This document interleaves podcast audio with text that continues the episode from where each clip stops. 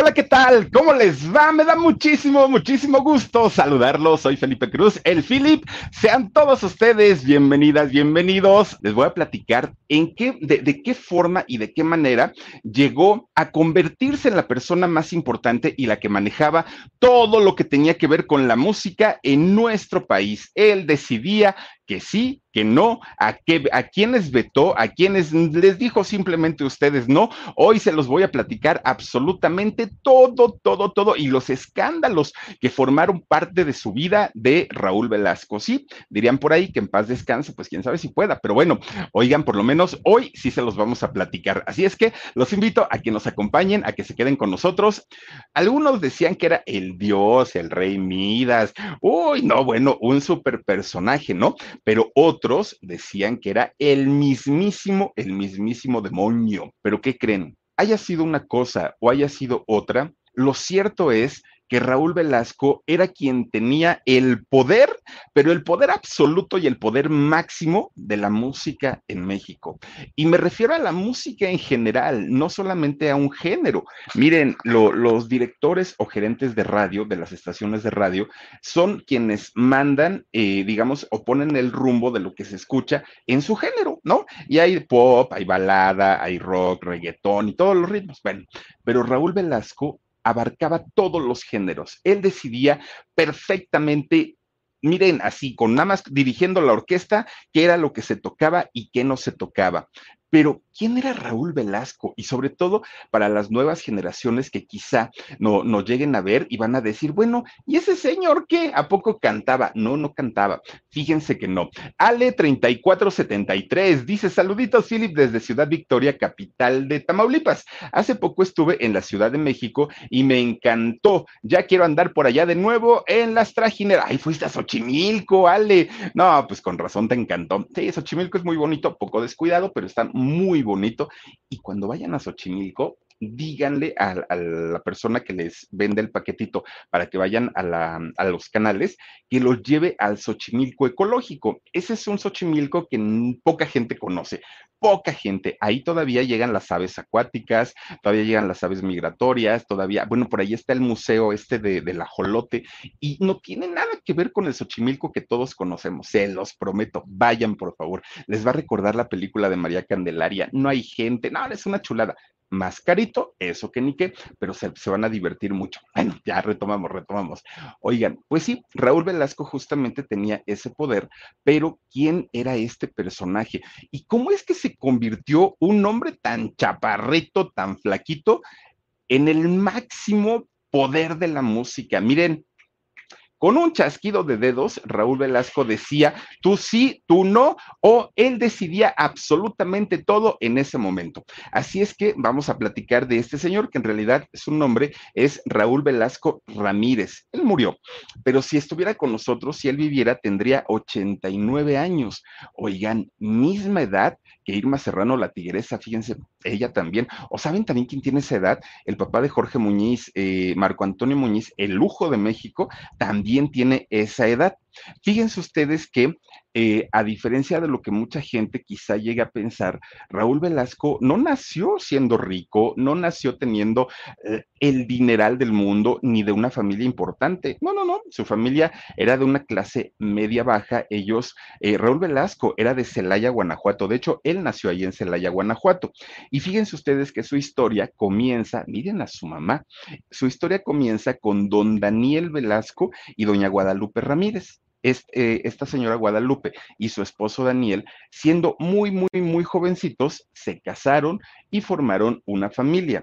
Tuvieron dos hijos, Raúl y Carlos, ¿no? Fueron los dos hijos de esta familia, porque en realidad don Daniel Velasco, él ya había estado casado antes, o por lo menos había tenido una pareja, había tenido una, una mujer con la cual había tenido ya cinco hijos. Estos cinco hijos obviamente se convirtieron en los medios hermanos de Raúl y de Carlos Velasco. Bueno, Herminia, Daniel, Rosa, Guadalupe y Salvador.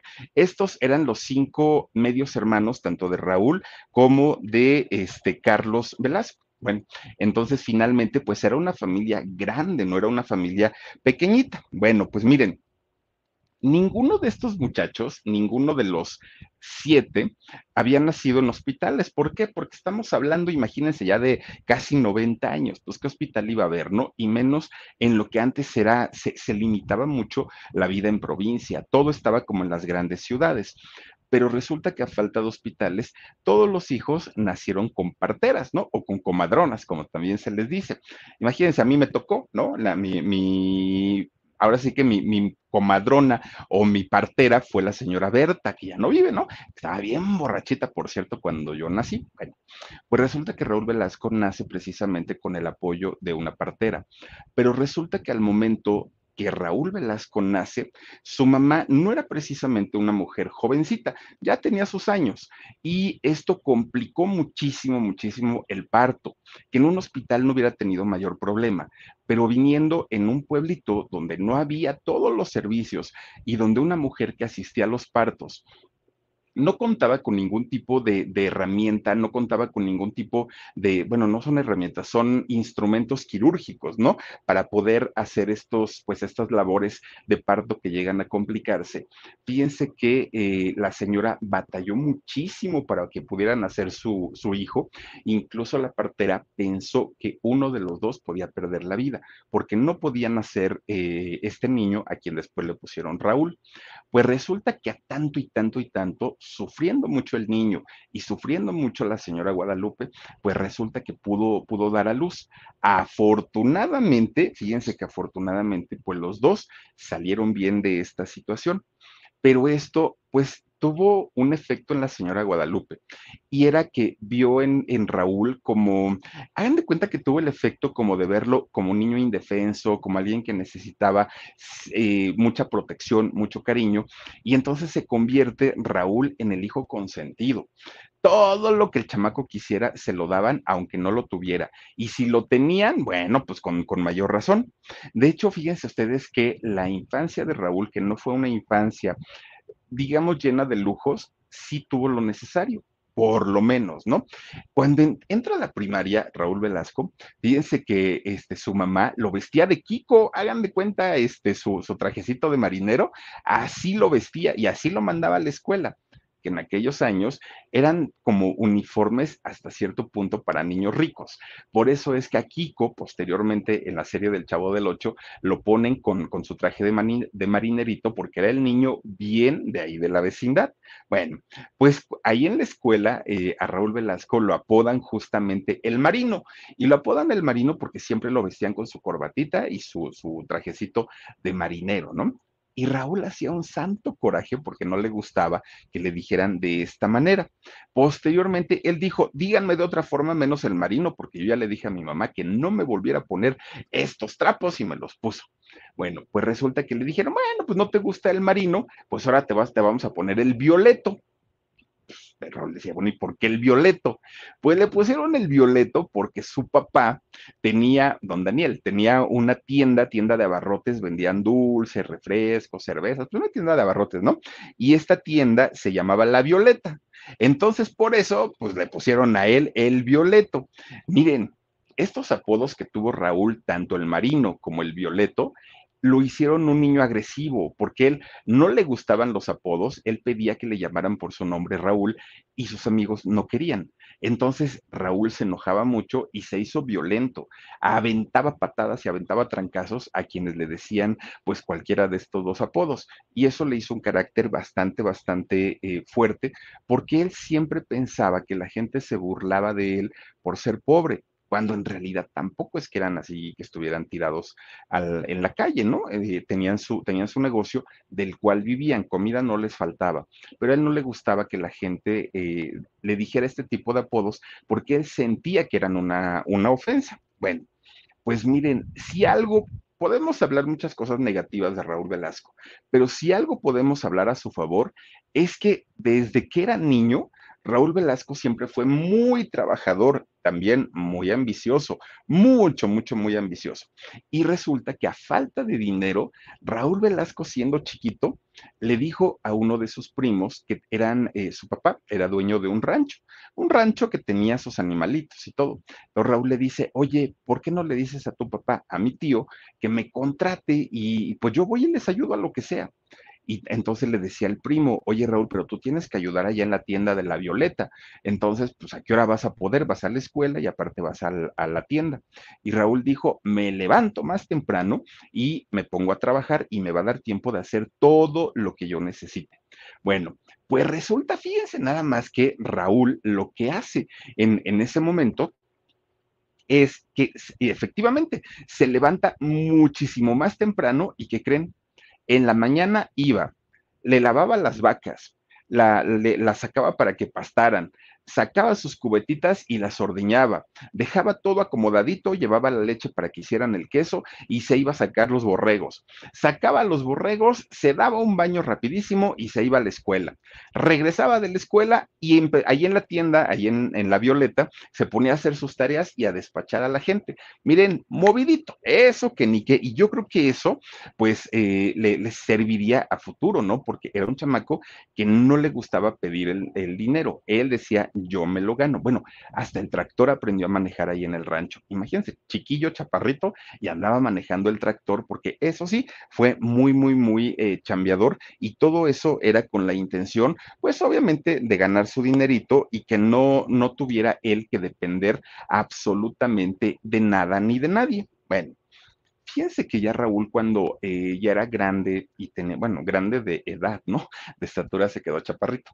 Pero bueno, resulta que cuando Raúl ya tenía sus años y se juntaba con sus amigos, nunca, nunca negó sus orígenes y además de todo, él decía, a mí me gustaba tanto ahorrar dinero, siempre, siempre eh, ahorré mi dinerito, que para no tener que comprar comida, yo iba a los contenedores de basura y de ahí le rascaba y a veces me encontraba un plátano, me encontraba una naranja y eso era lo que comía para no gastarme mi dinero. Era muy, muy, muy ahorrativo Raúl Velasco en aquel momento.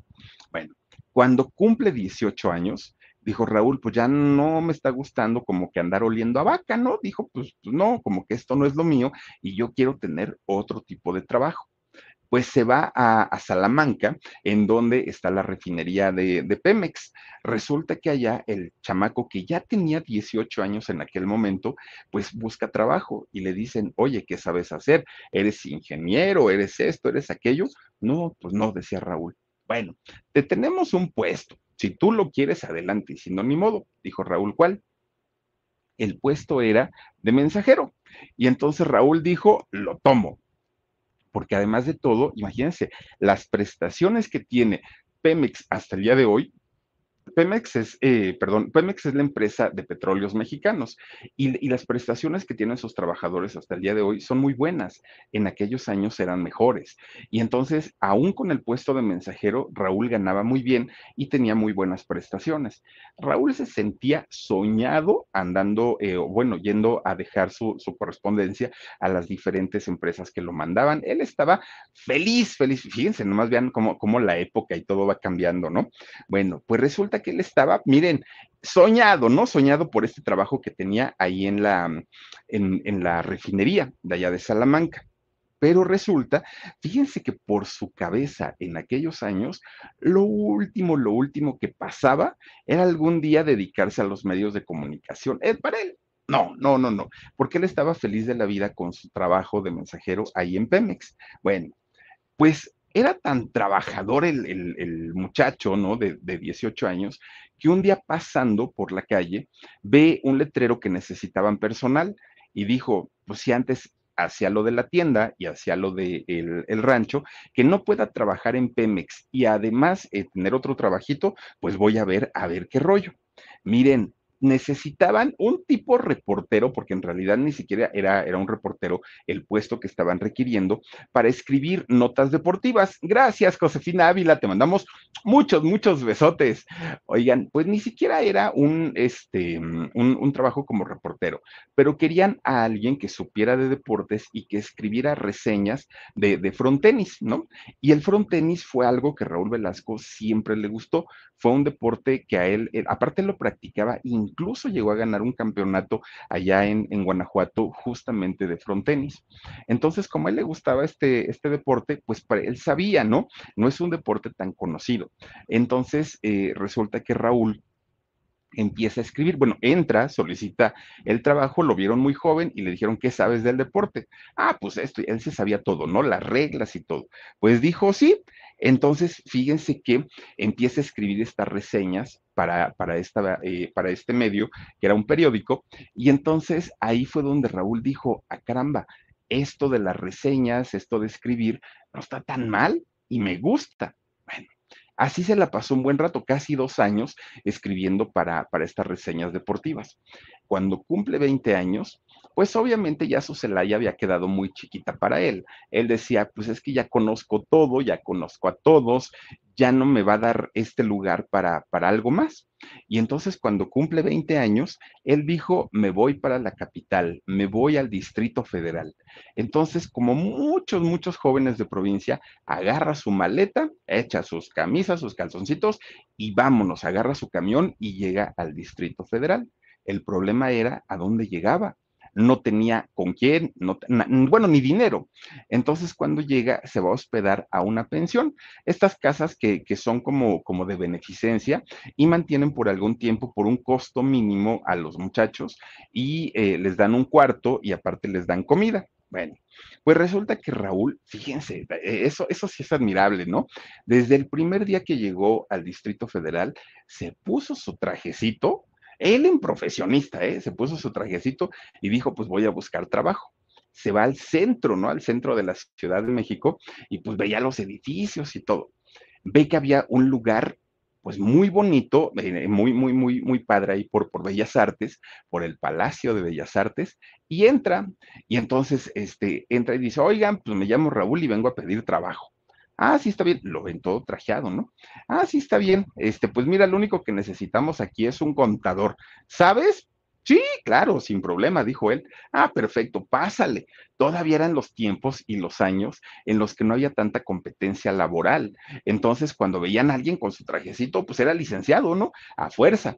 Entonces, eh, Raúl comienza a trabajar como contador en el Banco de México. Fíjense, nada, ahora sí que pasó de ser mensajero a ser contador, era el señor contador. Bueno, pues empieza a trabajar ahí en, el Banco de México y obviamente pues es, es, finalmente gobierno, es burocracia y le empieza a ir bastante, bastante, bastante bien, muy, muy, muy bien. Pero resulta que decía, miren, ahí está el edificio, justamente este es el edificio del Banco de México. Pues miren, él no se quedó contento con el, con el, sueldo que ya tenía como trabajador del Banco de México. Él dijo, necesito más. Entonces, otro día, pues resulta que ve un letrero que decía, eh, Dianis, dice, perdón por interrumpirte, pero te mando un besito. Dianis, yo te mando dos, muchísimas gracias, no te preocupes, tú sigue interrumpiendo las veces que quieras. Oigan, pues resulta que Raúl un día ve a un, ve un letrero que necesitaban personal. Y di, ah, pero decía de medio tiempo. Entonces Raúl dijo, pues voy a ver, me da tiempo después de salir del banco. Entra a ver y le dicen, oye, es que aquí necesitamos un reportero que nos venga a hacer críticas de cine.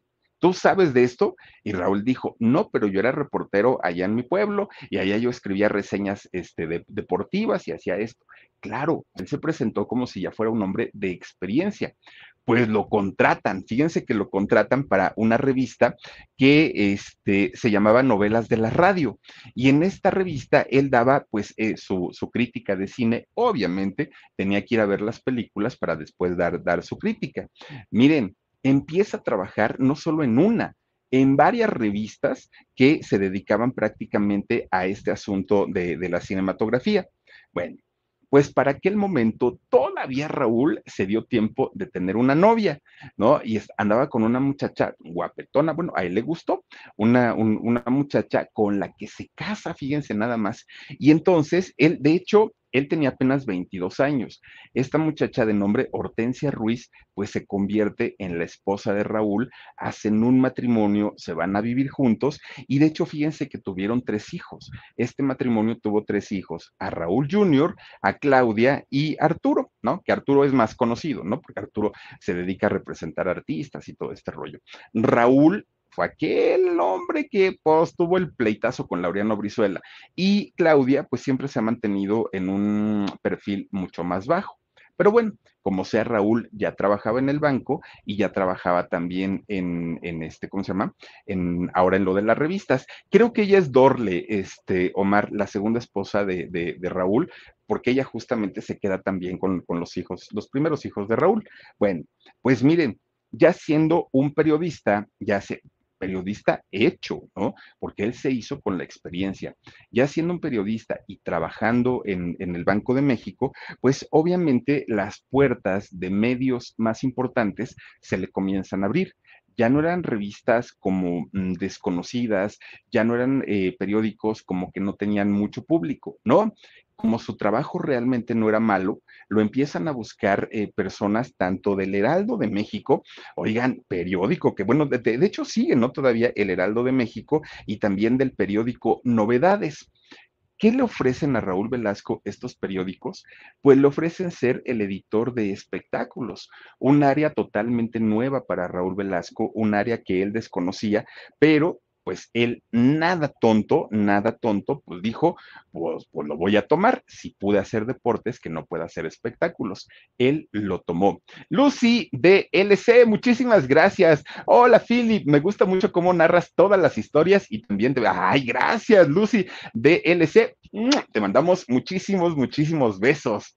Oigan, pues resulta entonces que Raúl ya estaba en el, en el Heraldo, ya estaba en, en, el otro periódico, en el Variedades, no, en el que era, en el oh, Novedades, pues ya estaba en el Novedades, ya estaba en el Heraldo, ya estaba en el Banco de México, pero él quería más, él no se conformaba. Y entonces de pronto un día dijo, pues esto mismo que yo hago de, los espectáculos lo puedo ir a decir a la radio. Y la radio en aquellos años era lo que se escuchaba, ¿no? Todo mundo tenía, tenía una radio ahí en su, en, en su casa. ¿Qué creen?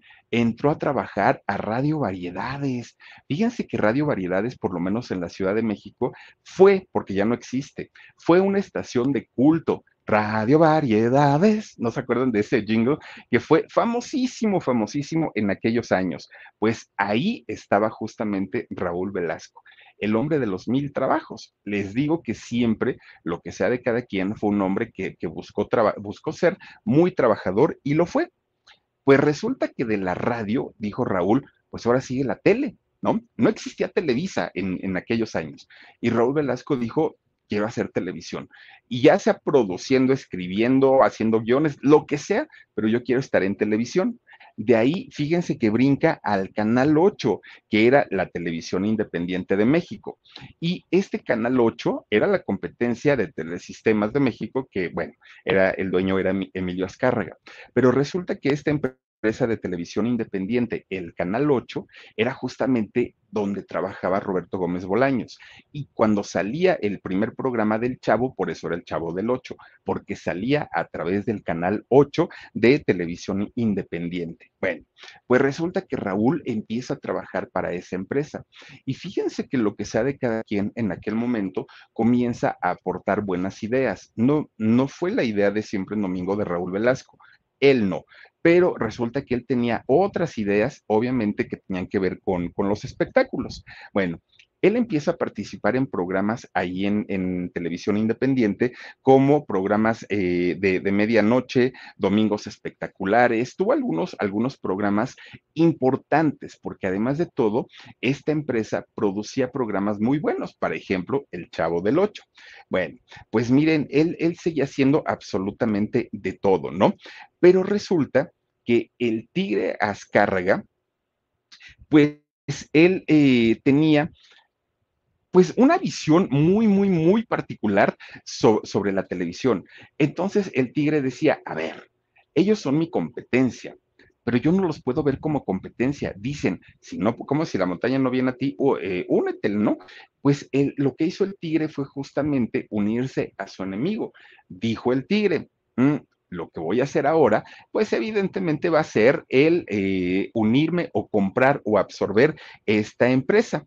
Miren, Resulta que Raúl Velasco para aquellos años ya tenía 14 años de vivir en México, ya tenía experiencia, ya sabía pues de, qué trataban los medios de comunicación. Pues total, resulta que el Tigre Azcárraga, que es justamente al que estamos viendo ahorita, compra eh, el, Canal 8, la televisión independiente, la une a Telesistemas eh, Mexicanos, que era su empresa, y así es como crea la nueva Televisa, ¿no? Esta empresa que, bueno, durante los años 80 y todavía 90 fue la empresa más grande a nivel Latinoamérica de televisión. Ahí se producía música, se producían telenovelas, se producían películas, se producían series, se producía todo en Televisa. Televisa se, convirtió en, en, el símbolo de riqueza, se convirtió en el símbolo de que toda la gente que trabajaba ahí ganaban muy bien, les iba muy bien, la gente se sentía orgullosa de decir, trabajo en Televisa. Hoy hasta vergüenza les da, pero en, aquellos años no era así. Bueno, pues resulta que, miren, eso es Chapultepec 18, híjole, ya cuántos años tiene, tiene esa foto. Bueno, pues resulta entonces que Emilio, que conocía el trabajo de la mayoría de la gente que trabajaba en su competencia, él decidió quién podía servirle para su nueva empresa y quién no. Y claro, hubo mucha gente a la que Emilio le dio las gracias y Emilio dijo, con la pena, tú no pero le había echado el ojo a varios, entre ellos, obviamente, a Roberto Gómez Bolaños, Chespirito, pero también le echó el ojo a Raúl Velasco.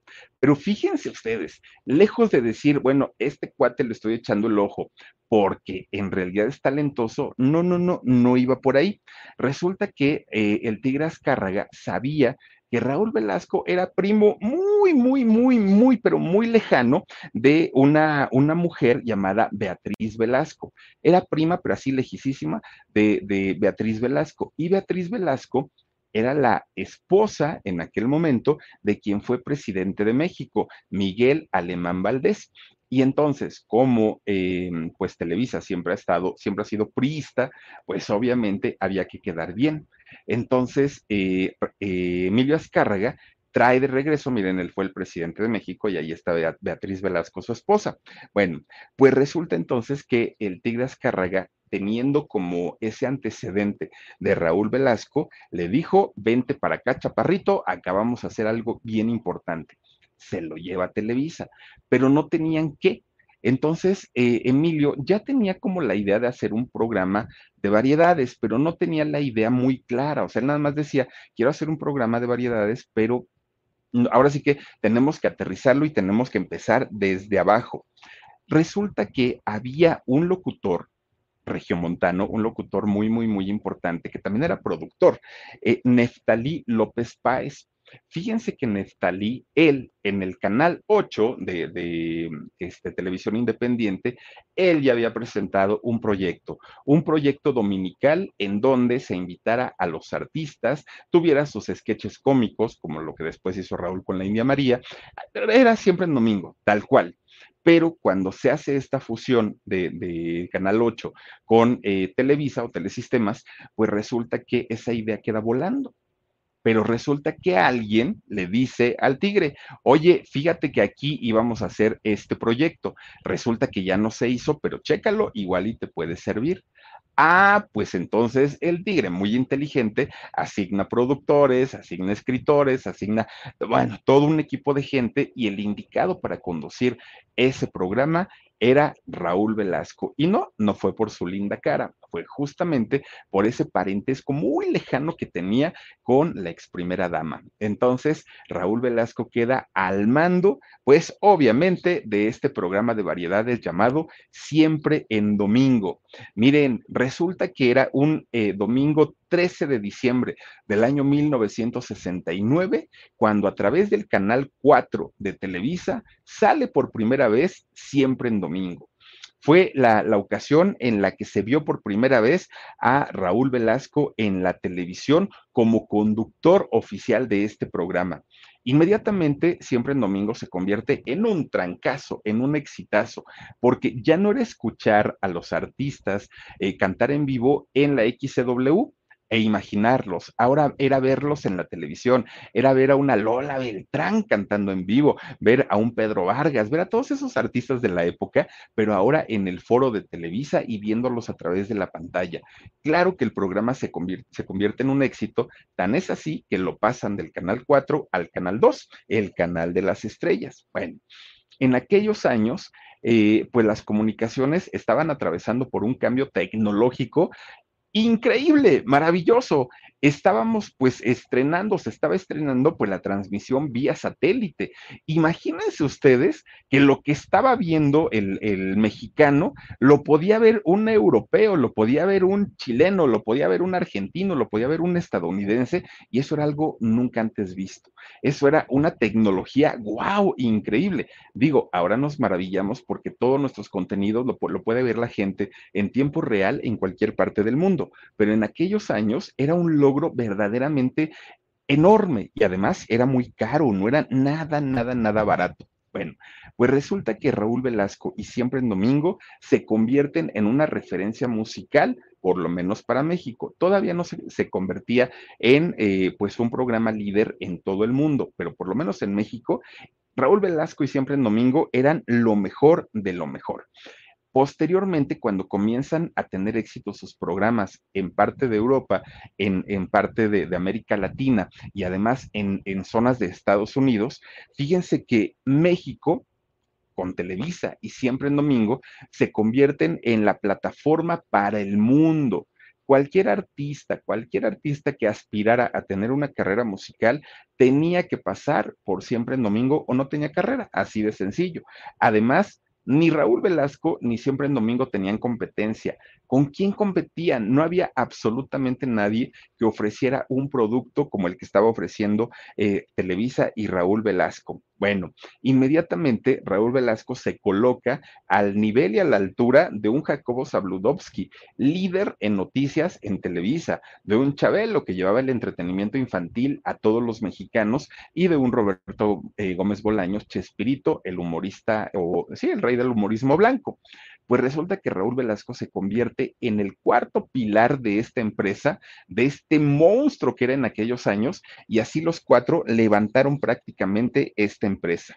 Bueno, cuando, Emilio Azcárraga se da cuenta del tremendo éxito que le representaba Raúl Velasco, claro que le dijo, mi hijo, lo que quieras, tú muévele, tú pon, tú quita, tú... le dio el poder absoluto a Raúl Velasco. No dependía Raúl de un productor, no dependía de un director, él tomaba las decisiones que se le antojaran, o sea, él hizo y deshizo en la televisión como quiso.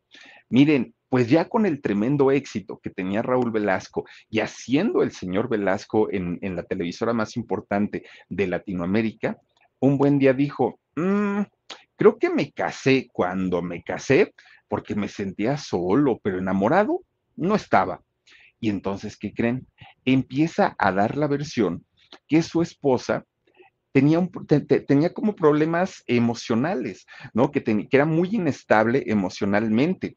Y entonces busca la separación de ella pero Raúl Velasco, que ya tenía su buen dinerito, que ya tenía un nombre en la televisión, pues no le iba a ser fácil separarse de su, de, su mujer, porque la señora obviamente estuvo con él en todo este proceso de no ser nadie a llegar a convertirse en el hombre más importante de la música en México.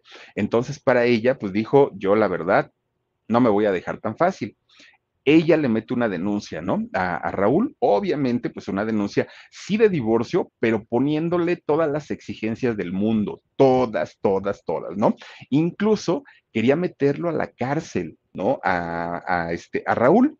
Pero miren, Raúl en esos años ya era íntimo del tigre, de, del tigre Azcárraga, ya eran uña y mugre. Y resulta que el tigre era, pues, imagínense ustedes, el que ponía y quitaba presidentes en México, tenía todos, todos, todos, pero todos los contactos del mundo. El tigre tronaba un dedo y bueno, los presidentes le, le daban explicaciones al tigre. Ustedes imagínense. Bueno, tanto el Tigre como, eh, como, Raúl Velasco estaban acostumbrados a hacer su voluntad, a hacer lo que se les pegaba la gana, a que nadie les llevara la contra. Pues resulta que esa demanda de divorcio sí efectivamente se divorció, pero la perdió la mujer de Velasco. No le dejó nada, no le dio nada y encima de todo le quitó a sus tres hijos. Raúl Velasco le peleó la custodia de los hijos argumentando el desequilibrio emocional de, de esta mujer y resulta que le quita a los tres hijos. Imagínense nada más. Era, fue, fue meterse con Sansón a las patadas porque Raúl estaba muy, muy, muy palancudo. Obviamente, no nada más en el mundo de la música, en el mundo empresarial, sino también en el mundo político. Y eso le ayudó. Se queda con los tres hijos. Lo que sí, eso sí hay que decirlo, pues el señor se convierte en papá y mamá, ¿no? De los, de aparte estaban chiquillos, de, de, los hijos. Él tenía que atenderlos, se consigue gente que estuviera al servicio de los niños y pues hasta cierto punto todo bien. Pero resulta que durante todo ese inter, Raúl Velasco empieza a noviar, empieza a tener diferentes parejas, diferentes novias, pero en realidad lo que él buscaba no era una pareja, lo que buscaba era una mamá para sus hijos y ahora le que se haga cargo de los chamacos y que les haga de comer y los lleve a la escuela. Pero las mujeres cuando veían que, por dónde iba el asunto, pues decían, ay, yo que voy a estar ahí metiéndome en, un rollo, ¿no? De, de, de tantos chamacos y aparte ni siquiera míos son. Bueno, pues resulta que un día, de, eran mediados de los años 70, resulta que fíjense que Raúl Velasco fue a un evento a un evento en, en, donde, ya saben, estos eventos en donde, bueno, dicen que no pasaba, pero sí pasaba, un evento donde iban la, gente de publicidad para buscar, obviamente, patrocinar este programas.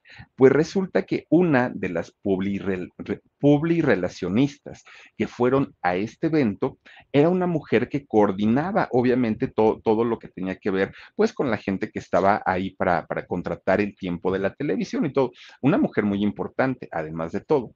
Resulta que esta mujer era alta, delgada, guapa, rubia y cuando, cuando Raúl se entera de su nacionalidad, pues además era alemana. Esta mujer reunía todas las características que le gustaban a Raúl, porque si algo podemos decir de Raúl Velasco es que era un hombre sumamente elitista. para él, las personas eran rubias, de ojo verde, este, delgaditas y muy bonitas. Todo lo demás relleno poblacional, todos los demás, morenitos, chaparritos, panzoncitos, el Philip relleno poblacional. Para él, la gente que verdaderamente importaba eran esas personas. No importa si eran extranjeras, ¿no? Pero bueno, no importa que Raúl no era precisamente, pues, un Adonis, ¿no? El señor, la verdad es que no lo era. Pero bueno, pues resulta que esta mujer era nada más ni nada menos que doña Dorle Clocow, eh, el nombre de esta alemana. Bueno, pues fíjense que eh, ella, a diferencia de las otras, Dorle no se espantó cuando, cuando supo la historia de eh, que Raúl era padre soltero, padre luchón, ¿no? Y entonces ella dijo, no, no pasa nada, pues yo, mira, si nos llegamos a arreglar y, y acordamos, pues, pues algo padre, podemos, yo me puedo convertir en la mamá de tus hijos. Eso le encantó a Raúl, porque ella en ningún momento le dijo que se convertiría en la madrastra. No, no, no. Él le dijo, yo los acepto como hijos propios, además de los que podamos tener tú y yo. Pues resulta que sí, efectivamente, se casaron y tuvieron dos hijos más. Diego y Karina, que Diego no, no, no es tan público, ¿no? Diego es un poquito, pues, en, perfil más bajo, y Karina sí, porque pues Karina siempre quiso seguir la, los pasos de su papá Raúl. Pues resulta que este matrimonio sí le funcionó a Raúl Velasco, tan es así que estuvieron juntos, pues, hasta la muerte, hasta el momento en el que él, eh, Raúl, parte de este mundo, Dorle estuvo con, con él. Pero el matrimonio de ellos no fue precisamente pues un cuento de hadas, en realidad no, eso se manejaba en público, eso se manejaba pues obviamente ante la gente porque tenían que dar la imagen de una familia feliz, contenta y ya saben, la realidad era otra. Miren, siempre se supo que Raúl tenía gustos y sobre todo gustos por jovencitas, ¿no? No, no sé si menores de edad o no, pero sí jovencitas. Y entonces resulta que en una ocasión, Raúl, que ya era Raúl Velasco, conoce a otra rubia, muy guapetona, muy, muy, muy pasos a la fama, pasos Dorian Gray. Oigan, una muchacha zacatecana que fíjense nada más, estaba buscando oportunidades en el mundo del espectáculo, en el mundo de la televisión, y qué mejor que pedírselo a Raúl Velasco. Y nos referimos a Rebeca de Alba durante mucho, mucho, mucho tiempo se habló de un romance entre Rebeca de Alba y Raúl Velasco. Y miren, el prototipo de mujer encajaba perfectamente con el de su esposa Dorle, ¿no? Rubia, alta, delgada, muy, pero aparte muy jovencita, Rebeca de Alba. Obviamente ellos lo negaron todo el tiempo pero los rumores ahí en Televisa eran de cuídense, los van a descubrir, no, no lo hagan tan evidente. Bueno, era una cosa tremenda. Ellos dos siempre, siempre dijeron que esto era mentira y que no eh, había sido así. Bueno, pues resulta que también con quien se le relacionó a Raúl Velasco fue con una cantante que en aquellos años, fíjense, ella muy talentosa, muy, muy, muy talentosa, una voz increíble pero resulta que ni con esa voz, ni con una mamá, miren nada más, ahí está eh, Rebeca.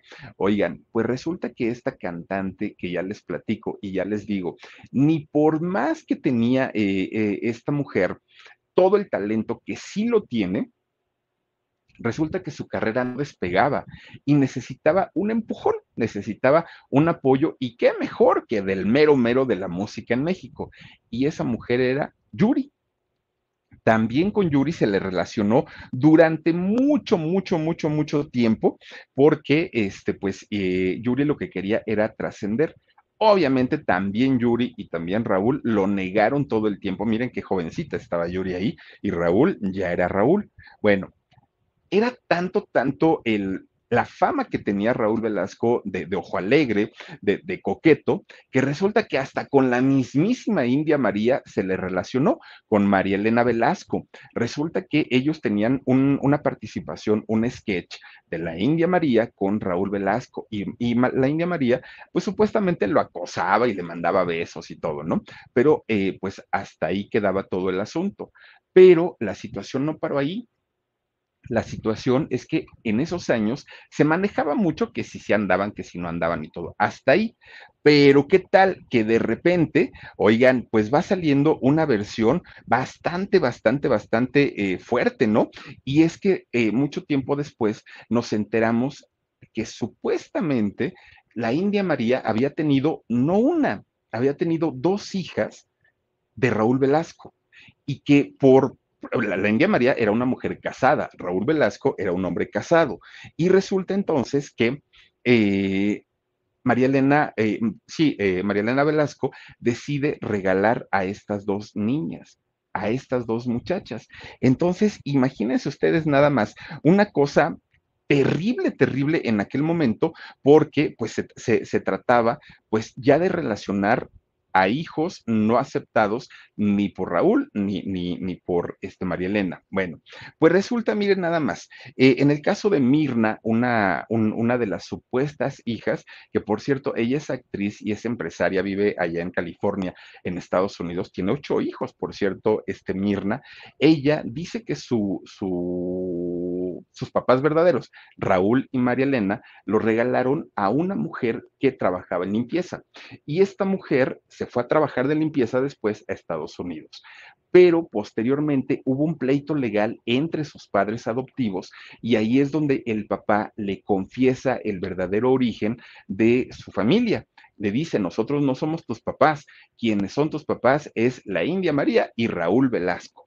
Pero no paró ahí la cosa, también le dijo, pero no eres la única, hay otra muchachita rondando por ahí. Pues resulta que esta misma eh, muchacha, bueno, señora Mirna, dijo, pero no, yo no soy la única. También hay una muchacha que ella, de hecho, es de Guadalajara y se llama Denise. Y esta muchachita Denise también es mi hermana y también la regaló mi mamá, pero la regaló con otra familia. Ahora esta muchacha se dedica a cantar y claro, es la mismísima Denise de Velanova. Nada de esto está comprobado, aunque fíjense que Mirna, ella dice, pues nada más porque los hijos no quieran hacerse prueba de ADN, porque si quisieran, yo me la hago sin mayor problema. Lo extraño es que los hijos nunca han tocado el tema, nunca han dicho que sí, nunca han dicho que no. Miren, ellos simplemente no dicen absolutamente nada. Pero bueno, finalmente todos sabemos la doble moral que se maneja en Televisa hasta el día de hoy, ¿no? Que se asustan de todo, pero pasa de todo allí en su empresa. Entonces, pues Raúl Velasco, pues siempre tuvo una imagen de papá, de, buen esposo, de eso, pero por detrás, pues vayan ustedes a saber en realidad, pues qué era lo que sucedía. Pero fíjense, Raúl, pues no nada más era el conductor de siempre en domingo, ojalá lo hubiera sido, pero no, Raúl Velasco se convirtió prácticamente en la aduana artística para cualquier persona o cualquier talento que quisiera conseguir o lograr una carrera artística en el mundo del espectáculo. Miren, los artistas o tenían que pasar por siempre en domingo o se resignaban a no existir. Hagan de cuenta que no existía nadie si no pasaban por siempre en domingo. Tan es así que Raúl Velasco empieza a encontrar el negocito y entonces habla con su hijo Raúl, Raúl Jr., y le dice, oye, mijo, vieras de hacer, bueno, deberías, ¿no? Vieras de hacer una empresa en donde este, contrates artistas para que hagan shows. Y entonces, ¿qué te parece si yo, para que la gente venga y canten siempre en domingo, te los mando a ti primero? Tú les ofreces hacer shows y dos cosas. Una, o no les pagas o les pagas muy poquito. ¿Cuál va a ser el beneficio para ellos? Que yo los voy a presentar en siempre en domingo. Pues Raúl Velasco Jr. dijo, perfecto, y se alía con otras dos personas. Uno de ellos es quien es actualmente el esposo de Sasha Sokol, este señor Alejandro Soberón, eh, se, se alía con él y había otro, pero del otro no me acuerdo quién era. Y fundan una, una empresa que era RAC, era RAC eh, Espectáculos, RAC algo era de, espectáculos. Esta empresa fueron los inicios de lo que hoy conocemos como OCESA, fíjense nada más, pero resulta que esta empresa tenía la consigna de firmar a todos los artistas que pasaban por siempre en domingo. ¿Y saben quiénes pasaban por siempre en domingo? Todos, así, todos, todos, todos, todos. Esa empresa empieza a crecer, uh, se fue, pero para arriba, porque evidentemente, pues eh, todos querían ser famosos y todos querían salir con Raúl Velasco en Siempre en Domingo. Bueno, pues Raúl Velasco después dijo, ¿y si hacemos mancuerna con la radio también? Y si hacemos mancuerna con, lo, con la prensa escrita también, bueno, y si hacemos mancuerna con las disqueras, y si hacemos mancuerna con los promotores, bueno, empieza a ser un negociazo, pero miren, bueno, uno de los personajes que se convierte en la mano derecha de Raúl Velasco en cuestión de promoción de artistas, pues fue nada más ni nada menos que el santo de Toño Berumen. Y aquel que se va a rezar al Vaticano y que anda así, ya, ya saben, ¿no? Igualito que Verástegui. Él la mano derecha de Raúl Velasco. Le presentaba y presentaban ahí a todos sus grupos, a todos, Magneto, Mercurio, todos, todos, todos sus grupos ya le tenían un espacio reservado. ¿A cambio de qué? Mm, pues ahí se los dejo. Pero resulta entonces que Raúl Velasco ya tenía un acuerdo con las disqueras, cobraba payola. Raúl Velasco recibía dinero de las disqueras para que llevaran más veces a sus artistas. O sea, miren, todo era un negocio redondito, donde el único beneficiado era Raúl, porque los artistas, pues miren, le valían gorro. De hecho, Raúl Velasco no tenía contacto con los artistas. Raúl Velasco de su camerino al escenario y del escenario al camerino. Oiga, que lo quiere ir a saludar tal, pero ¿quién es? Ah, sí, sí, el Loren Herrera, sí voy, ya está, pues sí, pues cómo no, pero si era, oigan, un Lupe Esparza de Bronco, ay no, ese está re feo, y no salía, y no salía porque no salía. A Joan Sebastián no lo recibió. Bueno, no, no, no, una cosa espantosa de, de, Raúl Velasco. Claro, si eran chicas y si eran muchachas, pues obviamente ahí sí, pues cómo no, vamos a saludar a la futura estrella de la televisión. Bueno, pues miren, todos, todo, todas las empresas de Raúl generaban dinero, pero después se le ocurre empezar a crear también los certámenes, ¿no? Es, estos como tipo concursos y entre ellos crea la OTI, el Festival Internacional de la Canción, que no era de intérpretes, era de canciones este festival inventa también el Festival Acapulco, ¿se acuerdan ustedes? Y que nosotros decíamos, ay, qué padre que promocionen Acapulco. No, no era eso. Era un convenio que había hecho con el gobierno de Guerrero para promocionar el puerto, para regresarle, obviamente, la, pues digamos, la popularidad que había tenido en los años 70 y volver a convertirlo en el destino turístico número uno de México. Entonces, todo era un negociazo con los hoteles, con el gobierno, con las disqueras, con las... Eh, ¿Se acuerdan ustedes que Televisa tenía una, una, empresa de aviación que era eh, Taesa? ¿Se acuerdan? Bueno, eso era para trasladar a los artistas, porque eran muchísimos viajes cuando siempre en domingo salía de, eh, la Ciudad de México y se iba a los lugares. Ahí también había un negociaciazazo en el traslado de los artistas. Bueno, Raúl Velasco se se convirtió en, en, un hombre tan visionario que hizo de todo, de todo le encontró el negocio. Miren, hizo el de Juguemos a Cantar, que ayer hablábamos justamente de Lorenzo Antonio. Este triunfo que le dio a Lorenzo Antonio y que seguramente estaba arreglado con la disquera, seguramente estaba arreglado con Televisa. O sea, todo era un negocio. O sea, para Raúl nada lo hacía por buena gente, nada lo hacía porque admiro tu trabajo. Eso no existía. Lo que existía realmente era el interés y el interés monetario. Bueno, pues resulta que mucho tiempo después nos enteramos de todas esas tranzas, ¿no? Que esos concursos estaban arreglados, que esos premios ya estaban más quedados, que los premios que, que, que se dan generalmente, ¿se acuerdan ustedes?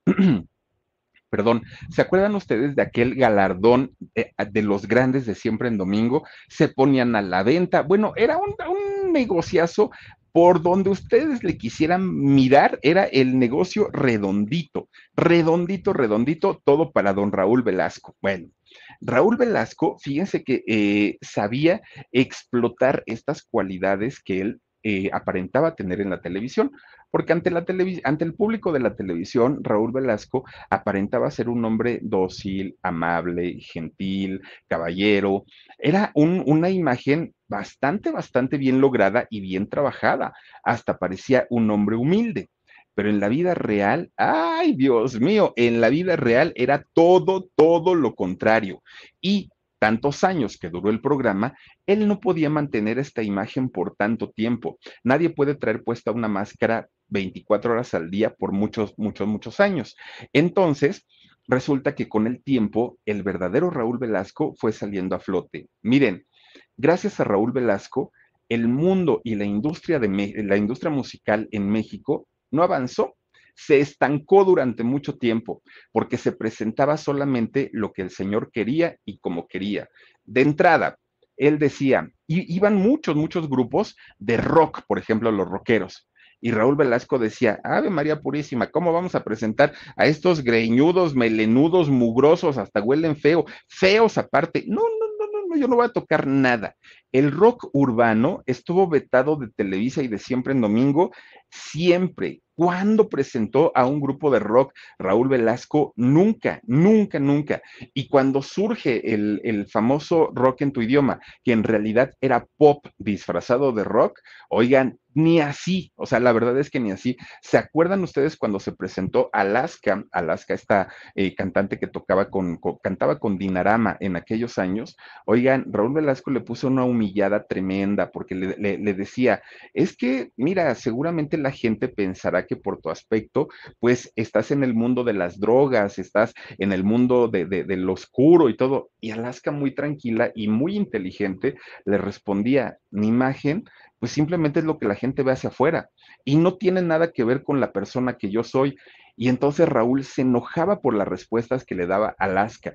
Miren, tan es así que Alaska tenía contratado en aquel momento, porque todo era pagado, tenía contratadas dos canciones y solamente Raúl le permitió cantar una, una sola canción. Y cuando Alaska se fue y eh, re, regresan de comerciales para presentar a la siguiente artista, Raúl Velasco dijo, ahora sí les voy a presentar a una verdadera mujer. Oigan, como si Alaska no lo fuera. Alaska, claro que es una mujer, pero como en aquellos años, eh, pues eh, el tener este tipo de, de, atuendo, este tipo de look, daba mucho de qué hablar, pues la gente pensaba que era hombre, Alaska. Y entonces Olga Briskin, que era la, la siguiente artista, ella sí era una mujer de verdad. A partir de ahí, a Alaska, bueno, se le cargó la pila porque todo el mundo decía que era transexual, que era travesti o que era hombre, un hombre vestido de mujer. Bueno, Hoy, este Mario, Mario, Cam, ay, bueno, su esposo, pues, se me olvidó el nombre de, de, del esposo de Alaska, ¿me lo buscas, Dani, por favor?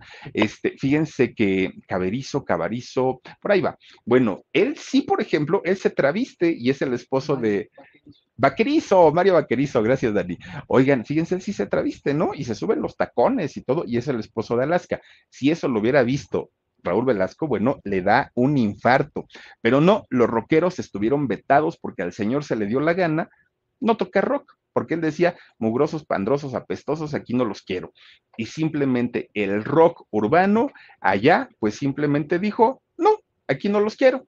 Bueno, pues resulta entonces que eh, Raúl Velasco a otro, a otro género musical que también le dijo, no quiero, aquí ustedes no van a entrar, fue a la música disco a la música de, los años 70, eh, cuando en Estados Unidos era un hitazo Aquí en México el Señor dijo, aquí no van a venir estos exhibicionistas que vienen vestidos todos de colores, que vienen apretaditos, que vienen con esas plataformas tan feas. Aquí no, no, no, no los voy a tocar. Bueno, pues resulta, fíjense nada más, fue el Tigre Azcárraga que en un viaje que hizo a Estados Unidos se da cuenta que la sensación musical era la música disco. Cuando regresa, le dice, mira Raúl, tú serás el rey, tú serás el dios, pero ¿qué crees? Me vas a tener que invitar a estos cuates, ¿no? Que, que, andan tocando música disco. Y así pudo traer a los Bee que se presentaron en Siempre en Domingo, vino Donna Summers también a, Siempre en Domingo, bueno, hasta los Village People, fíjense, se presentaron aquí en Siempre en Domingo. Claro, con el desprecio siempre de Raúl Velasco con, con, esta cara de, de, pues ya que me obligaron, yo no quería, pero bueno, pues si el patrón lo dice, pues yo los traigo. Pues miren, Raúl Velasco, cuando, cuando venían artistas internacionales, calladito, él los presentaba, todo muy bien, todo muy bonito, gracias a Dios y bye, ¿no? Ya se iban. Ah, pero que no se presentara un artista mexicano o latinoamericano que no encajara con el prototipo de belleza que el señor tenía, porque ahí sí, uy, uy, uy, uy, se les armaba y se les armaba en serio. Y claro que Raúl Velasco no era precisamente el príncipe de Gales, claro que Raúl Velasco pues no era la muestra de, del hombre más guapo del mundo, pero resulta que sí se le conocía por ser un hombre racista y clasista. Eso sí lo tenía y se aventaba cada con, con, los artistas, porque además de todo, Raúl Velasco tenía una espantosa costumbre que era de regañarlos y decírselos en público. Él pudo haberle dicho lo que quisiera en corto y en privado a su elenco, a sus artistas. Me gustas, no me gustas, pero no en público. Ah, pero al señor le encantaba, pero le encantaba ridiculizarlos. Le encantaba que todo mundo le dijera, ay, señor, tiene, tiene razón, perdóneme, ya no lo vuelvo a hacer. Él sabía que se veía grosero y prepotente, pero aún así lo hacía, siempre, siempre lo hizo. Miren, ahí tienen, un día se presenta Ana Gabriel, ¿no? Oigan, el talento de Ana Gabriel, no, no, no, no, bárbaro, ¿no? Bárbaro. Hoy la voz se le escucha muy desgastada a Ana Gabriel, pero ¿qué tal la manera de componer de ella? Bueno, se presenta en Siempre en Domingo. ¿Qué le dijo Raúl Velasco a Ana Gabriel? Oye, cantas muy bonito, sí, sí, cantas muy bonito, pero, este, ¿qué crees? Fíjate que esa ropa que te estás poniendo está corriente, está muy fea. Cómprate ropa, ropita mejor, ¿no? Porque pues con eso no vas a lucir. Ana Gabriel, ¿qué creen? Pues que muy inteligente le contesta, no señor, yo vengo aquí por el talento, por mi voz, porque la gente me quiere escuchar. Ah, lo que me ponga da lo mismo, es lo, es lo de menos. Y Raúl, miren, con el coraje porque Ana Gabriel le contestó, a las boquitas pintadas, que eran unas chamaquitas, oigan, sí, manejadas por Sergio Andrade, que además, oigan, ¿ustedes creen que Raúl Velasco no sabía las porquerías de Sergio Andrade? Si era su, su productor de cabecera, si era su arreglista de cabecera, obviamente sabía y conocía, pero aún así se espantó cuando le presentó a las boquitas pintadas. Raúl Velasco dijo, no las presento, como una Mari Boquitas ahí, como la Gloria Trevi, como esta Claudia Rosas, como Pilar eh, Pilar Romero, como, como esta otra chica, y se me fue el nombre de la otra, este, se, se me fue, este, oigan, dijo, no, no, no, no, no, ellas no se van a presentar aquí porque parecen prostitutas. Así lo dijo Raúl Velasco y eran unas chamaquillas, oigan, o sea, tampoco, tampoco se valía. Y también Sergio Andrade le fue a chillar al tigre y el tigre le dijo, las pones porque las pones, aquí no me importa, tú las metes y por eso entraron a cantar las boquitas pintadas, porque en realidad, pues, pues no. Bueno, la vez que le dijo corrientota Talía, oigan, eh, finalmente Talía, una niña, una muchacha, una dama, o sea, ¿por, qué se expresa así de, ella cuando se lo pudo haber dicho o a su representante, que era su mamá, o a, la misma Talía, pero, pero, pero afuera, oye, mija, no te vuelvas a vestir así, te ves muy mal, pero se lo dijo enfrente de todo el mundo, pues la otra nomás así con su cara de, ay, pues ya qué hago, ya qué digo, ¿no? Bueno, a Jorge Muñiz no lo regañó por usar playback. Oigan, Miren, ahí está Talía cuando le dijo, ya te quitaron lo corrientota. No, no, no, no, no, no, no, señor. De verdad diría la Gigi, que feo, qué feo de modos. Oigan, pues resulta que al Jorge Muñiz lo regaña porque usa, usa, playback siempre en domingo fue el programa del playback. Todo mundo usaba playback, pero resulta que cuando se le daba por salir y, regañar a todo mundo, sí era un festival, era, pero, varios habían utilizado el, el playback también y a ellos no les dijo nada, pero a Jorge Muñiz, por alguna razón, salió a regañarlo en, en, público. A Irán Castillo le dijo, oye niña, ni te me pongas roja porque no, no, no, no te estoy coqueteando, ¿eh? Yo no soy tu novio, no, yo ni soy tu papá tampoco, yo nada más soy el conductor de Siempre en Domingo. Oigan, ¿de qué se trata? O sea, la niña, eh, esta Irán Castillo, se puso roja de la pena de todo lo que le estaba diciendo este señor. Bueno, ¿Se acuerdan ustedes de Rosa Rosa de, Sandro, este gran cantante argentino? Un día, siempre en domingo, fue a Guadalajara. Y ahí en Guadalajara, ya ven que hacían estos eventos masivos, que era cuando a mí me gustaba más siempre en domingo. Este, hacían ahí. De repente, pues ellos llevan un rol, ¿no? un programa de los artistas que van a presentar. Entonces, como van en tiempo de la televisión porque se transmitía en vivo, resulta que Sandro todavía no estaba listo para salir porque Sandro, Sandro de América, le encantaba salir producido con esos pantalones apretados de arriba y acampanados de abajo, con, con esos peinados que, que se aventaba Sandro. Bueno, él era pues metrosexual finalmente. Raúl Velasco regresa de corte y anuncia a Sandro, pero Sandro todavía no estaba listo, entonces no salió y Raúl Velasco dijo, ah, no quieres salir, pues que no salga. Al fin y al cabo, aquí en México tenemos muchísimos más y mejores cantantes. Ese comentario de Raúl Velasco le costó la carrera musical a Sandro en México. No volvió. Sandro nunca volvió. ¿Y por qué? Porque lo ridiculizó, o sea, no era forma, o sea, igual y ya no lo presenta, bueno, el señor a lo mejor le pasó algo, quizás se cayó, ¿no? De, camino al escenario, pues nos da mucha pena que ya no lo vamos a poder tener porque estamos en vivo, pero no lo ridiculiza de esa manera. Bueno, a esta, eh, la, la, de Pandora, creo, creo, que fue a esta Isabel, eh, Lascurain, oiga, no le dijo gorda, y no le dijo, si quieres triunfar en la música, tienes que bajar de peso, ¿eh? Porque con esos kilos que estás, pues no, la verdad no la vas a hacer. Ah, o sea, de verdad era una cosa de mal gusto, era grosero. Bueno, al público, al mismo público, se metió con ellos. Un día, pues el grupo de Locomía lo cambian, que de hecho ahí hubo un pleitazo y los que debieron haber sido los Locomía reales y originales, pues miren, ahí está la otra chillando porque le dijeron gorda, pues hasta yo. Oigan, pues resulta que había unos nuevos Locomía y las muchachitas que eran fans de Frances Picas y de los primeros Locomías, pues no les gustó la idea de que se los cambiaran. Ah, no, pues ahí sale el señor a regañar al público y les dijo, pues si no les gustan, ahí está la puerta muy alta, muy grande y se, puede, se pueden largar. Imagínense nada más. Esto lo único que, que, que denotaba era el hecho de que Raúl Velasco estaba acostumbrado a que en México la gente aceptara la música que él decía, la música que él quería y no lo que el público quería escuchar finalmente. Ya les decía yo a Joan, a Joan Sebastián, no lo recibió por feo, a, Lupe Esparza de Bronco, igual un día le dijo, no, no, este cuate está muy feo, yo que lo voy a, a, traer aquí al programa. O sea, a ese nivel de racismo, de clasismo, de, de, de, de mala persona que, que tenía en aquel momento. Pero miren, lo suyo, lo suyo de Raúl en realidad era humillar siempre, y era humillar a los artistas, hacerlos sentir menos, hacer que ellos no eran los que valían la pena, el que valía la pena era él que los hacía. Bueno, todo esto se dio, obviamente, porque tenía el apoyo de Emilio Azcárraga, del Tigre, pero no solo eso, tenía el, apoyo también del gobierno y de varios gobiernos. Por ahí el gobierno de López Portillo lo, apoyó, el gobierno de Miguel de la Madrid, el gobierno de Carlos Salinas de Gortari.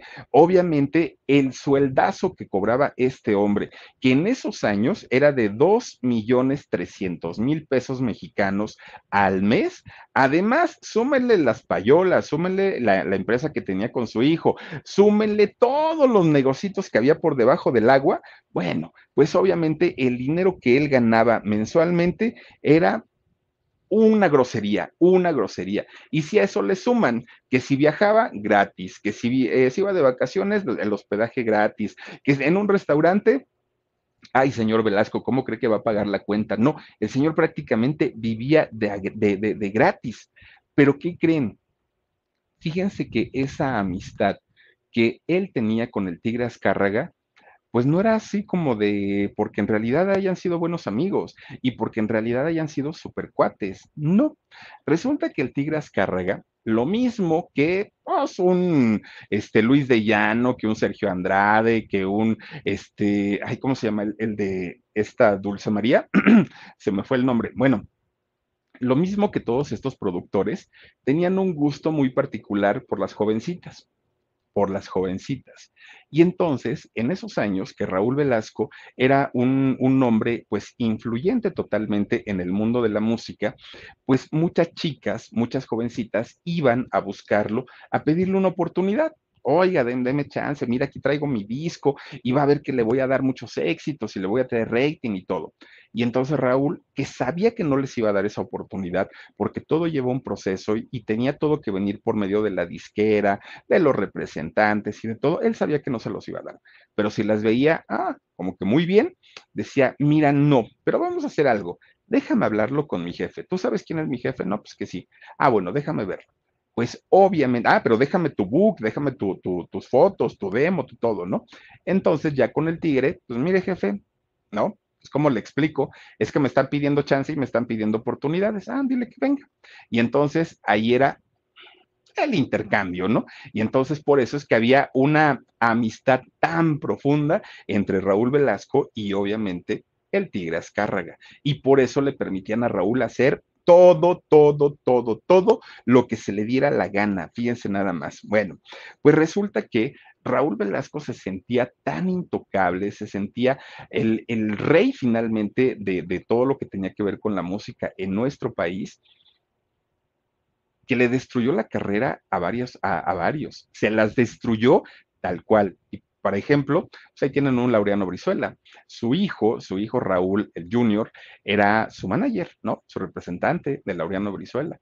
De repente, pues Raúl no pagó los impuestos correspondientes, que era el trabajo, además de él, y Hacienda, que estaba haciendo una cacería de brujas para, para obligar a la gente a que pagara impuestos, pues revisan que había faltantes en las declaraciones de, de Laureano Brizuela y lo acusaron de evasión fiscal. Raúl Velasco, que sabía perfectamente toda esa historia, va y le chilla al Tigre Azcárraga y le dice, oiga, pues es que mi ¿qué cree que me lo van a meter a la cárcel? Y pues no, él no fue el culpable, el único culpable fue este argentino, que nomás me lo vino a meter en broncas y todo.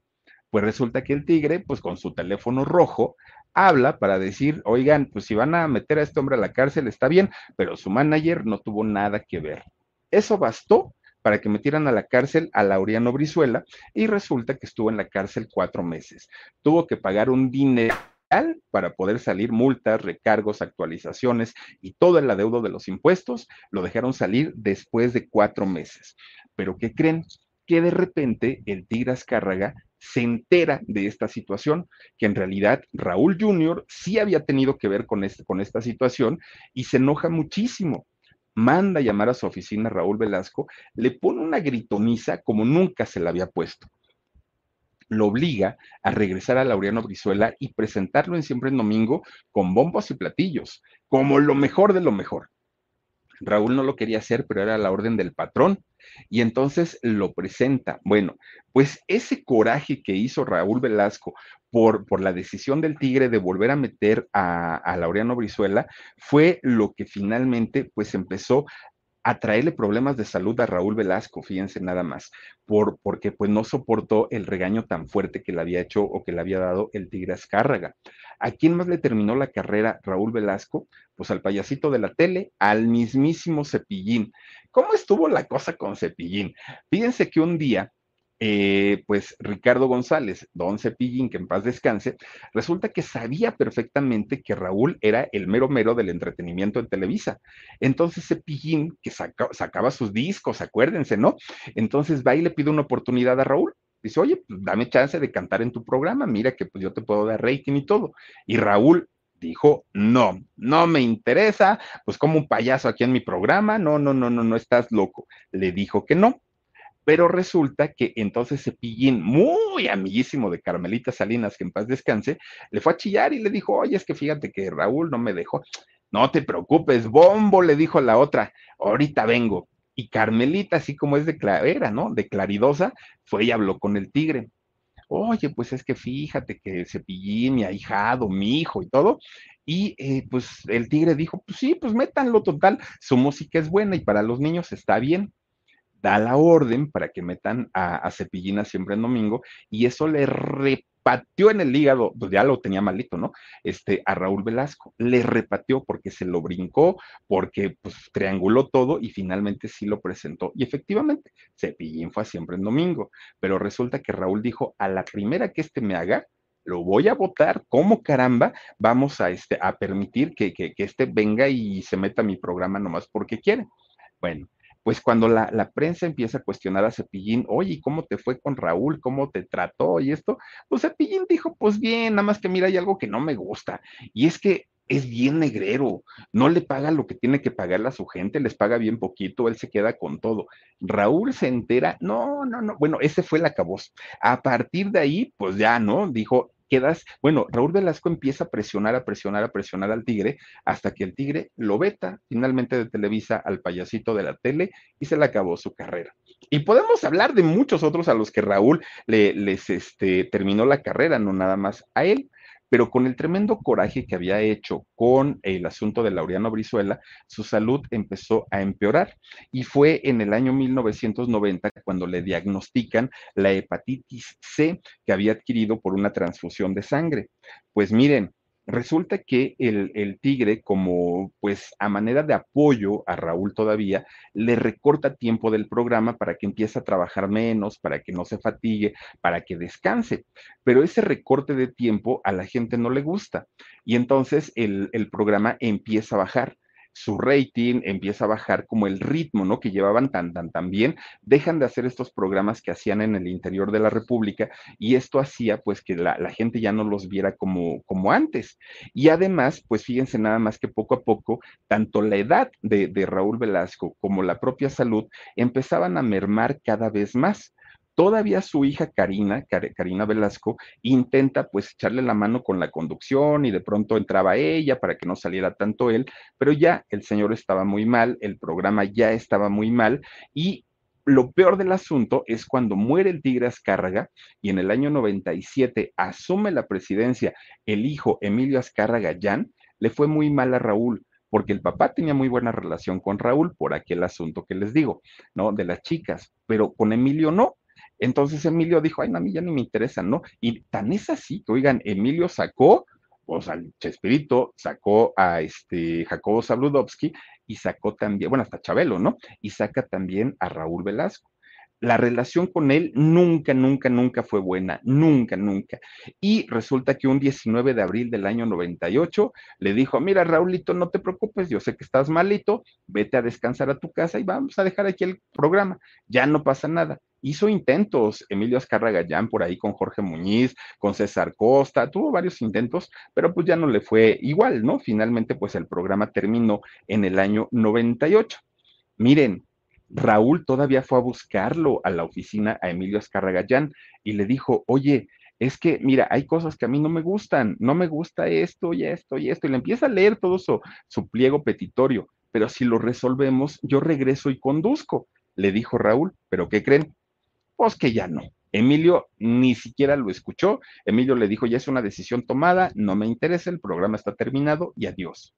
Pues para Raúl, que era bueno, se sentía intocable, inmovible, era el consentido, tanto que le dio a ganar a la empresa, tanto que ganó él, de pronto verse desplazado, verse... Eh, pues humillado como él humillaba a, a, los artistas porque ni siquiera lo pelaron, ni siquiera le hicieron caso, cae en una depresión. Su problema del hígado se agrava y en ese momento los doctores allá en Houston le dicen o trasplante de hígado en este momento o adiós Raúl Velasco. Raúl Velasco misteriosamente consigue en el año 98 un, un hígado. Y miren, fue de manera misteriosa porque había una, larguísima lista de espera y todos los que estaban en espera de trasplante siguieron en espera, pero Raúl Velasco sí logró conseguir ese trasplante. Lo llevan a, Houston en el, en el, avión privado de, de Jaime Camil Papá, le hacen el trasplante pero no funciona como esperaban. Y el problema de salud de Raúl, pues desafortunadamente vuelve a caer, ¿no? Empieza otra vez con, con esa situación igual de la hepatitis, pero además su cuerpo ya debilitado, pues eh, le empieza a dar más problemas y problemas en el corazón. Le tienen que poner un marcapasos al corazón de, de Raúl Velasco y desafortunadamente su salud iba cada vez peor, peor, peor. Televisa ya no lo pelaba, ya no le hacía caso, ya ni le tomaban las llamadas y resulta que por esos años Televisión Azteca, que, era, que, le daba la competencia muy fuerte en aquel entonces a Televisa, hace el programa de Domingo Azteca, que lo producía Guillermo del Bosque, productor de Siempre en Domingo. Bueno, pues resulta que Raúl le dijo a su hija, tú ni te preocupes, yo soy el mero mero de las disqueras y si yo les digo a los artistas que vayan a tu programa, todos van a ir. Y resulta que Raúl se pone a hacer llamadas a todos los artistas. Oye, apóyame, mira que no sé qué pero Ciurana, Alberto Ciurana, trabajaba en Televisa y él inventó el veto, aquel, aquel sistema en el que si un artista perteneciente a Televisa iba a otro lado, pues ya no lo iban a, a poner ahí en Televisa. Entonces, pues muchos artistas con el miedo que tenían del veto, pues a veces ya ni le contestaban el teléfono a Raúl Velasco. Y el programa, porque obviamente eh, Azteca no tenía artistas, ¿no? Los artistas estaban en Televisa. Pues no, no logró eh, despuntar el programa ni siquiera con el apoyo de, de, Raúl Velasco. Karina Velasco se queda con el gran, el mal sabor de boca y termina Domingo Azteca. Bueno, Raúl Velasco queda desilusionado, cansado, triste, enojado, muy, muy, muy mal por toda esta situación y pues ya estando muchísimo más enfermo, pues resulta que fíjense lo que son las cosas. Fallece un domingo 26 de noviembre, pero del año 2006. Y las causas, aquella hepatitis C por la cual habían trasplantado el hígado en aquel momento. Hay dos versiones, una que murió en Acapulco y otra que murió en la Ciudad de México. Finalmente, pues como haya sido, pues Raúl Velasco dejó de existir. Tenía 73 años y actualmente, pues sí, le sobreviven todos sus hijos, sus cinco hijos, y de todos, quizá los más visibles son eh, tanto Arturo como Karina. Ellos sí son como, como un poquito más conocidos. Los demás se manejan pues en un perfil más, más, este, más bajo. Pero bueno, Ahora Karina, que es, ya les digo, la que de alguna manera tiene más contacto con, con, los medios, ahora ya es escritora, es sanadora también y promueve un método de yoga que se llama el eh, yoga orgásmico. A eso se dedica Karina Velasco al día de hoy. Se ve muy bien y luce muy bien Karina Velasco, se ve mejor que cuando estaba chavita, pero bueno, no pudo eh, igualar a su papá, no le pudo dar el ancho a la empresa, ni a Televisa, ni a TV Azteca, y ahora ya se dedica a eso. Y miren nada más, pues en qué vino a terminar todo, nadie sabe para quién trabaja. Raúl Velasco no fue el creador de Siempre en Domingo. Raúl Velasco, después de haber sido el mero mero de los cantantes y de la música, pues fue ignorado por la gran mayoría de ellos. Después, después de haber sido un pilar importantísimo para Televisa, prácticamente quedó en el olvido. Bueno, hasta demandó Raúl Velasco a Televisa. Una cosa terrible. Y eso es porque mucha gente dice, mi casa, este, yo me pongo la camiseta. No, pues vean nada más. Cuando ya nos servimos, Oigan, yo estuve 20 años en la radio, no fueron tantos, 20 años, y si yo les dijera cómo salí, bueno, salí porque quise, pero de qué manera, no, no, no, no, no, vergonzosa. Algún día les voy a contar esa historia, vergonzosa, vergonzosa, porque de verdad que la gente es aprovechada, es cínica, es de lo peor, de lo peor, de lo peor. Lo único que extraño de la radio son a mis amigos, lo único. De ahí en fuera, lo demás no importa. Miren, nadie es indispensable y sin embargo hay mucha gente que se siente y se cree. Por eso mejor tranquilito, somos, de, diría por ahí un ex compañero de trabajo, ah, simplemente, no, yo solo soy un humilde cancionero y así hay que pasar la vida, porque de verdad hasta le disfruta uno más bonito. Cuídense mucho, descansen rico, pásenla bonito, les deseo extraordinaria noche, cuídense mucho, les mando besos, abrazos y adiós. Ahora sí nos tardamos, ¿eh? Por mucho tiempo.